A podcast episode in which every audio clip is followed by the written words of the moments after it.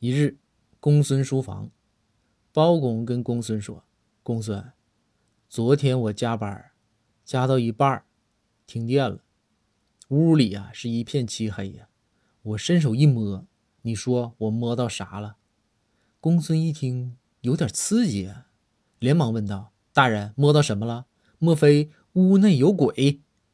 包公说：“鬼什么鬼？公孙，都是公务员，你要相信科学。”公孙就说：“那我就不知道了，大人，您摸到什么了？”